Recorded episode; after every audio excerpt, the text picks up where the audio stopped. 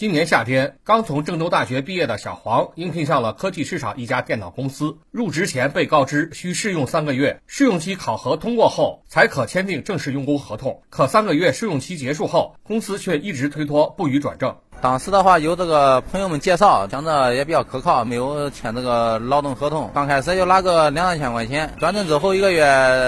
能拿个五六千，啊，好点拿个七八千。但是干了两个多月了，三个月了还没有转正，后来就没有再干了。在记者调查当中，不少大学生吐槽试用期变成了白用期，试用期没有保险等一些事情时有发生，劳动者的权益仿佛被用人单位压榨一空。大学毕业生小张。呃，大学毕业之后，经朋友介绍去了一家广告公司，在里面干了三四个月，一直也没有通知转正的消息，就发一千块钱底薪，其他就靠广告提成，根本就顾不住自己的生活，更别说谈朋友，还出去旅游什么的，然后就辞职不干了。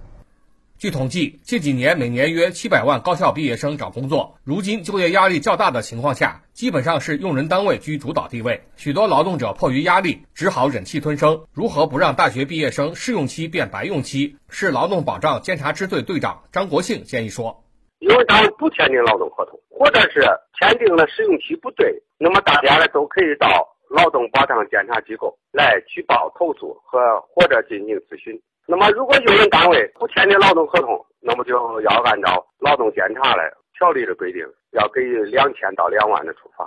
劳动合同法规定，在试用期当中，除有证据证明劳动者不符合录用条件之外，用人单位不得解除劳动合同。用人单位在试用期解除劳动合同的，应当向劳动者说明理由。然而，在现实当中，辞退的理由往往简化到不过关、不适合、不符合条件等模糊的说法上去。我台特约评论员韩维清认为，我想。一些私企为了自己的眼前的利益，当然是昧了良心的利益，屡屡把那些刚刚踏入社会、憧憬美好人生之路的年轻人推进了这样试用陷阱之中，是很不道德的。所以，我认为在全面加强和规范私企经营者、用人单位的这个社会公德和商业道德教育的同时，需要出台一些可操作性强的用人规范。以彻底解决私企这种无序无良的用人行为。